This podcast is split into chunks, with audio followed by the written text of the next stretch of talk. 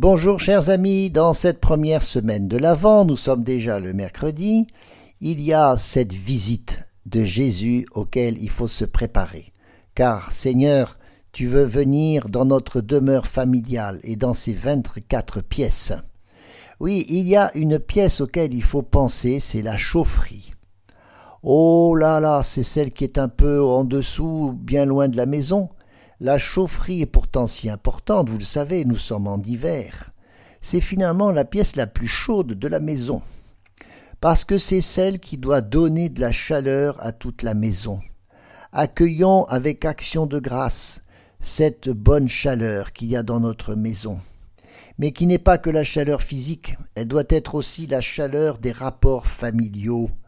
Vous savez un peu, une autre image, c'est la cheminée, l'âtre, qui est souvent aussi au centre de la maison. On y fait du feu, on y est bien, c'est humain, c'est chaleureux. Chaleureux, ça vient de chaleur. Voilà donc une bonne chose que d'avoir cette chaufferie, cette chaleur au milieu de notre maison. Seigneur, sois vraiment cette chaleur, la chaleur de la charité. Mais c'est aussi ce feu, voyez, c'est le feu des passions. Et je voudrais d'abord nommer la colère comme une passion qui prend trop sa place souvent dans nos familles. C'est une émotion qui est juste. Elle est juste parce qu'elle traduit quelquefois euh, notre non à une injustice, à quelque chose qui ne va pas. On a le droit d'une certaine révolte, surtout si elle ne se fait pas contre les personnes, mais contre des situations.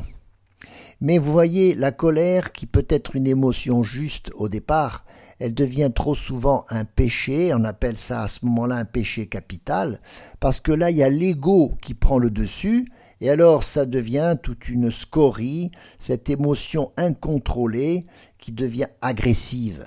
Alors l'énergie qui est en nous, qui est bonne, elle est mal employée, elle devient explosive, alors elle traduit nos impatiences, nos contrariétés, nos frustrations.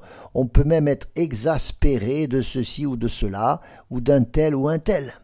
Et ça, vous savez, ça brise ce climat, ce climat d'accueil qu'il faut absolument préparer pour notre temps de Noël.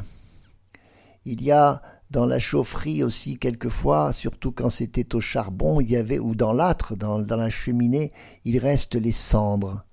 Et oui, peut-être que cette chaleur et surtout la colère peut se, se, poursuivre ensuite par de la tristesse, la tristesse de la cendre, cette façon d'être un peu dégoûté, dégoûté des autres, dégoûté peut-être même de sa famille.